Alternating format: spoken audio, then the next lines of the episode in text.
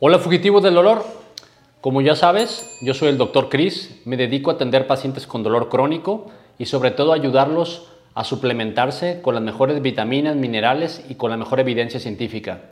Si tú eres de las personas que te arden las manos, que te arden los pies, sientes que te queman los pies, has perdido peso, te duele todo el cuerpo, estás perdiendo apetito, se te cae el cabello, se te resecan las mucosas, te arden los ojos, quédate porque hoy te voy a hablar de las vitaminas y minerales que yo tomo y por qué lo tomo, con las mejores evidencias científicas. Así que comenzamos.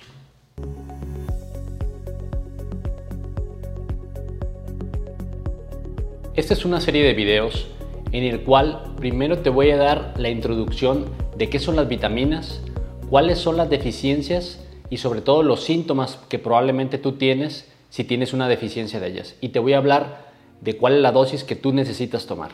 Las vitaminas son sustancias orgánicas que ayudan a que nuestras células sean más eficientes y produzcamos la energía de manera más adecuada y esto nos va a ayudar, obviamente en el desarrollo y en nuestro crecimiento. Hay 13 vitaminas esenciales y se van a dividir en vitaminas hidrosolubles y vitaminas liposolubles. Las vitaminas hidrosolubles, como su nombre lo dice, son aquellas en las cuales eh, no necesitan ser absorbidas por medios grasos y no se depositan en el cuerpo, es decir, se eliminan fácilmente en la orina. ¿Cuáles son ellas? Sobre todo la vitamina C y la vitamina B. Pero hay unas vitaminas en las cuales son liposolubles, las cuales se necesita forzosamente ser absorbidas por grasas o con algún tipo de grasa. ¿Cuáles son ellas? Es la vitamina A, la vitamina D, la E y la K. Vamos a iniciar por orden y te voy a hablar primeramente de la vitamina A. La primera vitamina que te voy a hablar es la vitamina A. La vitamina A es una vitamina liposoluble, es decir, requiere ser absorbida con un medio graso, es decir, tienes que comer algo que tenga grasa. Puede ser, por ejemplo, el aceite de coco. La vitamina A también se le conoce como retinol. ¿Cuáles son las funciones de la vitamina A? La vitamina A tiene una función muy importante en cuidar tu vista. Tiene una función muy importante sobre todo en la piel. Evita que se te reseque la piel de manera severa y sobre todo evita que haya una resequedad en la conjuntiva, en el ojo y que no tengas algo que se llama ojo seco. Como ya te expliqué, ¿cuáles son las manifestaciones clínicas de una deficiencia de vitamina A?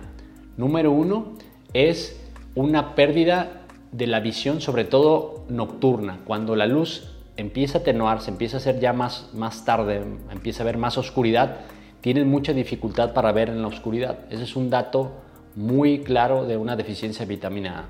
También empiezas a notar que se te reseca mucho eh, la piel, tiene mucha resequedad, empieza a haber algo que se llama eczema, que son manifestaciones cutáneas de resequedad de la piel y empieza a tener algo que es justamente lo que te comentaba, que es resequedad en el ojo. Empieza a tallarte mucho el ojo, te da mucha, mucha comezón, mucho prurito, porque el ojo se pone muy seco. Seroftalmia se le conoce. Entonces, la vitamina A tiene esas manifestaciones y también influye mucho en la reproducción. No quiere decir que sea la única causa, pero también una deficiencia de vitamina A te puede generar problemas reproductivos, es decir, para poder concebir o tener un embarazo tanto en hombres como en mujeres. Ahora, ¿en dónde la obtenemos? Esta vitamina A o llamada retinol. La vamos a obtener en alimentos que tienen algo que se llama provitamina A o carotenoides, que es todas las frutas de color rojo y naranja. En esos tipos de frutas o verduras tienen una alta cantidad de carotenoides o provitamina A que se va a transformar en vitamina A. Entonces, ¿Cuál es la dosis que necesitamos en adultos? 900 microgramos al día de vitamina A. Si tienes alguno de estos síntomas que ya te comenté, es muy importante que hagas una analítica y demuestres que tienes una deficiencia para empezar a tomarla. Aún así, si no tienes eh, el medio para hacerte una analítica y tienes estos síntomas, te recomiendo que empieces a tomar 900 microgramos al día de vitamina A. Ahora te voy a hablar del complejo de las vitaminas B. La vitamina B son vitaminas hidrosolubles. ¿Eso qué quiere decir? Que eh, no ocupan grasa para absorberse y se pueden eliminar fácilmente en la orina. Un problema es que al momento que se eliminan fácilmente, si no estás expuesto a una adecuada ingesta de estas vitaminas, fácilmente puedes hacer deficiencias. ¿Cuál es la función de la vitamina B1 o también llamada tiamina? La vitamina B1, la función que tiene es ayudar a la circulación, a la producción de energía y al adecuado funcionamiento de tus nervios de las manos y de las piernas. Obviamente una manifestación clínica de esta deficiencia de vitamina B1 será un déficit de energía, te vas a sentir sobre todo muy cansado, porque recordemos que las vitaminas B, el complejo de vitamina B, ayuda a sacar la energía de los alimentos o sacar los nutrientes y convertirlos en energía para que tú puedas trabajar en todo el día. Entonces, una de las manifestaciones de esta deficiencia es, aparte de la fatiga, la debilidad, una afectación sobre todo a nivel de la saciedad del apetito, porque eh, rápidamente te puedes sentir lleno porque hay una falla a nivel del sistema nervioso central. Y una manifestación muy, muy característica de la deficiencia de esta vitamina es eh, entumecimiento o ardor, sobre todo en la planta de tus pies. ¿Cómo lo vamos a suplementar? Bueno, esa la podemos suplementar con un miligramo al día, puede ser en tableta o en gotas de vitamina B1. Ahora vamos a continuar con la vitamina B2 o conocida como riboflavina. Esta vitamina B2, eh, la deficiencia muy clara, sobre todo va a ser en afectación de tus mucosas. Se te van a resecar mucho los labios, se te pueden empezar a gritar, se te forman fisuras tanto en la zona eh, de la boca como inclusive fisuras anales. Puede fisurar la, zona del, eh, del, ano y sobre todo lo vas a manifestar también con problemas de aftas recurrentes, que úlceras bucales de manera muy frecuente y también resequedad de la piel. Pero más que todo, las mucosas se van a ver muy afectadas si tienes deficiencia de esta vitamina B2. Eh, ¿Cómo la vamos a suplementar? La vamos a suplementar con 1.3 microgramos al día en hombres y 1.1 microgramos al día en mujeres. Ahora te voy a hablar de la vitamina B3 o también conocida como niacina. La vitamina B3 es una vitamina fundamental en la producción de energía, ya que está relacionada en que a nivel de la mitocondria de la célula agarra el colesterol y lo transforma en energía. Así que si tienes deficiencia de esta vitamina, una de las características es que vas a estar muy débil y sobre todo vas a empezar a acumular mucho colesterol, mucha grasa alrededor de, tu cintura y sobre todo obviamente cuando revisas tus estudios vas a ver que el colesterol malo que es el LDL y los triglicéridos se empiezan a elevar. Entonces, eh, lo que ocupamos es suplementar esta vitamina B3. Se ha visto también que una deficiencia de esta vitamina se asocia mucho con problemas circulatorios y sobre todo en el hombre con disfunción eréctil. Así que te vas a ver muy beneficiado en sustituir la dosis de sustituir esta vitamina B3. La dosis que se requiere en un hombre adulto es de 16 miligramos y la dosis en una mujer adulta es de 14 miligramos al día de vitamina B3. La vitamina B5 o también conocida como ácido pantoténico. ¿Para qué nos ayuda esta vitamina? Ya hemos platicado que todo el complejo de vitamina B nos ayuda para la, obtención de energía, ya que estas vitaminas ayudan a que los hidratos de carbono, carbohidratos, azúcares se transformen en glucosa y de ahí se puedan transformar por medio de un proceso bioquímico a energía. Entonces, obviamente una deficiencia como las demás vitaminas B es una falta de energía, te vas a sentir muy cansado. También la vitamina B5 nos ayuda mucho a la producción de un neurotransmisor que se llama acetilcolina. La acetilcolina es fundamental en la conexión de nuestras neuronas, tanto en cerebro como en el sistema nervioso periférico. Entonces, una falta de esta vitamina se va a transformar o se va a manifestar como una falta de memoria. Vas a tener problemas en la memoria a corto plazo, se te van a empezar a olvidar las cosas y sobre todo se asocia algo que se asocia en los pies a que te empiecen a arder. Se le conoce como síndrome de los pies ardientes, como que si estuvieras pisando brasas en las cual te quema los pies. Si tienes estos síntomas, es probable que tengas una deficiencia de vitamina B5 y hay que suplementarla. La dosis de la vitamina B5 es de 5 miligramos al día en adultos. La siguiente vitamina es la vitamina 6 o también conocida como piridoxina. Esta vitamina, al igual que todas, nos va a ayudar a producir energía, nos va a ayudar también en la circulación, pero esta principalmente nos ayuda mucho en la producción de glóbulos blancos que están implicados en la defensa de nuestro cuerpo, es decir, nuestro sistema inmunitario para que pueda actuar de una manera eficiente. Una característica de esta deficiencia de la vitamina B6 es que tu cara se pone roja, eh, que se puede confundir con algo que se llama rosácea. Se pone rojo, rojo como, como tomate, ¿no? Toda la cara. La dosis de la vitamina B6 en hombres de 19 a 50 años es de 1.3 miligramos al día y en hombres de 50 años en adelante hay que aumentar la dosis a 1.5 miligramos al día. En mujeres también de 19 a 50 años la dosis va también de 1.3 miligramos y en mayores de 50 años hay que aumentar la dosis en mujeres hasta 1.7 miligramos al día. Ahora te voy a hablar de esta vitamina que es fundamental y que probablemente no conocías a qué tipo de vitamina correspondía. Es la vitamina B9, también llamada como ácido fólico. Es fundamental porque tiene procesos tanto en la reparación de tu ADN, que es el del material genético, como también es fundamental en la producción de glóbulos rojos. Entonces, una deficiencia de esta vitamina o de, del ácido fólico se va a manifestar como envejecimiento prematuro, va a empezar a ver obviamente arrugas, presencia de canas a temprana edad, pero sobre todo va a haber una mala replicación de tu ADN y tus células, que obviamente estamos en un proceso de regeneración constante de celular, va a haber un déficit de esta producción de nuevas células. Y sobre todo en mujeres que están en edad fértil y que buscan embarazarse o que pueden tener a lo mejor un embarazo no planeado, Toda mujer en una edad fértil debería de estar consumiendo 400 microgramos al día, al igual que los hombres. No nada más es para las mujeres, porque tenemos esa falsa creencia que solamente las mujeres deben consumir ácido fólico, ¿no? Porque el ácido fólico interviene en, la producción de tus glóbulos rojos, es decir, que no tengas una anemia y, nos ayuda mucho también a nuestra replicación celular, en este caso también a, pues a la producción de espermatozoides en el hombre. Entonces, por favor, hay que consumir 400 microgramos al día. Y si eres una mujer que tiene familiares o hermanas que ya han tenido algún, eh, algún niño con problemas del tubo neural, es decir, como labio paladar hendido o algo que se llama espina bífida o mielo meningocele, la dosis va a aumentar como protección hasta 800 microgramos al día.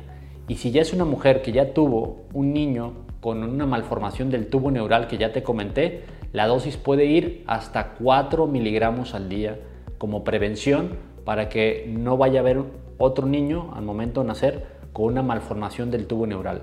Esa es responsabilidad tuya. ¿Cómo se debe de tomar si estás planeando un embarazo o no lo estás planeando? Lo ideal es que lo tomes un mes antes del embarazo. Y si después sabes que estás embarazada o te confirman el embarazo, lo debes de tomar tres meses porque recordemos que el sistema nervioso central, que es el cerebro y la médula espinal, lo que viene siendo parte de la columna, se forma de la, seis, de la sexta a la octava semana. Entonces, si ya tienes cuatro meses de embarazo y te lo quieres tomar, pues ya no va a ser de mucha utilidad porque el sistema nervioso central del bebé ya se formó. Entonces, no te olvides de tomar ácido fólico, 400 microgramos al día en una persona sana pero si ya hay antecedentes de alguna malformación de algún bebé en la familia, del tubo neural, hablo específicamente, entonces debe tomar 800 microgramos hasta 4 miligramos. Ahí sí consulta a tu médico ginecólogo. Ahora continuamos con la vitamina B12 o también conocida como cobalamina. Esta es una vitamina fundamental en el transporte de la hemoglobina, es decir, de los glóbulos rojos. En algunas ocasiones hay personas que tienen problemas de, acidez gástrica extrema y toman mucho medicamento que se le llama inhibidores de la bomba de protones, como omeprazol, y lo que hacen es inhibir esa acidez gástrica y esa acidez gástrica es fundamental para una proteína que se llama factor intrínseco. Este factor intrínseco a nivel del intestino delgado ayuda a absorber esa vitamina B12 y si no hay vitamina B12 con el tiempo vamos a, tener algo que se llama anemia perniciosa, que es una alteración en la producción de estos glóbulos rojos y por lo tanto las manifestaciones de la anemia es fatiga. ¿Por qué? Porque no hay un transporte adecuado de hemoglobina y la hemoglobina lleva sobre todo oxígeno para poder transformarlo en energía. Así que esta vitamina es fundamental y es muy común encontrar deficiencias de ella. ¿Qué es lo que tienes que hacer o qué es lo que tenemos que hacer? Suplementarla. La dosis es en adultos de 2.6 microgramos al día, no se te olvida. La vitamina C. La vitamina C, o también conocida como ácido ascórbico, es una vitamina hidrosoluble, es decir, esta se puede eliminar fácilmente, pero al igual que las vitaminas B, también el no tener una ingesta adecuada o una suplementación adecuada nos puede llevar a un déficit severo. ¿Cuáles son las manifestaciones del déficit y en qué nos ayuda la vitamina C? La vitamina C, como la gran mayoría sabemos, nos ayuda mucho a la cicatrización de heridas. ¿Por qué? Porque es la formadora de la colágena, una proteína fundamental en los tejidos óseos, ligamentos y tendones. Entonces, una deficiencia de esta vitamina C nos va a retrasar la recuperación de heridas tanto musculares, articulares y sobre todo a nivel de piel. Muchas veces me dicen, doctor, ¿qué tipo puedo tomar colágeno? ¿Colágeno hidrolizado o no hidrolizado? Sí ayuda, pero no es nuestro propio colágeno. Entonces, al momento de que tú lo tomas, muchas veces no se puede absorber de manera adecuada. Por eso es mejor que suplementes la deficiencia de colágeno con vitamina C. Entonces, aparte de la, eh, reposición de un colágeno adecuado con vitamina C, también nos ayuda mucho a la cuestión de, eh, hematomas, o decir, si tú te golpeas, pueden aparecer pequeñas lesiones eh, de color rojizo que se le llaman petequias y eso es por ruptura de los vasos sanguíneos con facilidad o te golpeas suavemente y se te forma un morete, le decimos nosotros, el término médico es una equimosis o hematoma, exagerado. Eso nos puede hablar de un déficit de vitamina C o una vitamina K que más adelante voy a mencionar. Y sabemos también que la vitamina C juega un papel fundamental en mejorar la activación de tu sistema inmunitario, es decir, que tus glóbulos blancos ataquen de una manera eficiente y prevenir infecciones recurrentes, sobre todo de vías respiratorias, ahorita que está muy de moda el COVID. ¿Cuál es la dosis que requerimos de vitamina C? Realmente son dosis muy bajas, 90 miligramos y lo podemos adquirir fácilmente en algún alimento, en cítricos. Sabemos guayaba, naranja, eh, agua de limón. Todo eso sabemos que tiene altas cantidades de vitamina C. Pero en algunas ocasiones podemos suplementarlo. venden eh, algunas tabletas efervescentes que saben sabor de, naranja o que son un poco dulces. Y o puedes sustituirlo también por cápsulas. Las cápsulas pueden venir de 500 miligramos hasta un gramo, que son dosis bastante altas. También recordemos que la vitamina C juega un papel fundamental porque es la vitamina especializada en antioxidar nuestro cuerpo. Es decir, nosotros estamos expuestos por alimentos eh, que dañan eh, nuestra célula a una producción excesiva de radicales libres o por agentes físicos como el sol o algunos eh, disruptores endocrinos comoftalatos que están en plásticos, en agua, de, que, en, agua que vienen botellas de plásticos y los ingerimos, ingerimos, pueden dañar severamente nuestras células produciendo altas cantidades de radicales libres. Para mí uno de los protagonistas fundamentales de las vitaminas, que es la vitamina D. La vitamina D, también conocida como colecalciferol. Realmente ya dejó de ser, ya de un brinco más allá de una vitamina. Actualmente ya se le conoce como una, una hormona, ya que juega un papel fundamental en todo el metabolismo celular, ya que hay receptores de vitamina D prácticamente en todo el cuerpo. La vitamina D, aparte, la asociamos mucho en que nos ayuda a evitar que nos descalcifiquemos, ya que la vitamina D juega papel fundamental en la absorción de calcio a nivel del intestino y este calcio a su vez va a ir al hueso y se va a remineralizar el hueso para que se vuelva fuerte. Entonces tiene dos funciones, absorber y hacer que actúe a nivel del hueso para que se vuelva fuerte. Pero tiene otros papeles fundamentales también, sobre todo a nivel autoinmune, a nivel inmunitario, mejor dicho. Sobre todo se asocia mucho en que tenga una buena activación tu sistema inmunitario y te defienda de algunas infecciones. Pero el papel fundamental es actual en enfermedades autoinmunes, es decir, que tus propias defensas desconozcan algunos tejidos de tu cuerpo y te ataquen. Se ha visto que estas em, eh, personas en estudios tienen bajos niveles de vitamina D. Por lo tanto, hay que ayudar al cuerpo a aumentar los niveles de vitamina D. Si tú te tomas unos estudios de sangre, los estudios te van a reportar niveles de una amplia variación de nivel normal, es decir, lo normal va de 30 hasta 100 eh, unidades de, esta vitamina D. Entonces, puede ser que te reporten que tienes 33 y está en rango normal, pero está en rango normal bajo, está prácticamente subóptimo. Entonces, es importante que empieces a suplementarlo para que estés más cerca de 100 unidades, que es lo ideal que debes de tener. Entonces, vas a mejorar mucho tu metabolismo, se te va a caer menos el cabello y sobre todo se ha asociado mucho, yo que me dedico a ver dolor crónico, en personas que tienen dolor de todo el cuerpo, algo asociado como fibromialgia, que tienen unos niveles bajísimos de vitamina D. Entonces, actualmente en los pacientes que tienen dolor crónico, que les duele aquí el hombro, la rodilla, que les duele prácticamente todo y le dicen que tienen fibromialgia, hay que suplementarlos con vitamina D. Se ha asociado una gran mejoría aumentando tus niveles de vitamina D. También la vitamina D evita que se te caiga el cabello y sobre todo nos va a ayudar mucho a nivel de todo el metabolismo celular. Así que, ¿cómo lo vamos a tomar? Las unidades de vitamina D eh, pueden ir también en rangos bastante amplios, pero normalmente son 800 unidades al día en hombres o mujeres adultos. Eso es, digamos que, lo, lo mínimo que debemos ingerir al día. Pero en personas mayores a 71 años se recomienda subir la dosis hasta 4.000 unidades de vitamina D.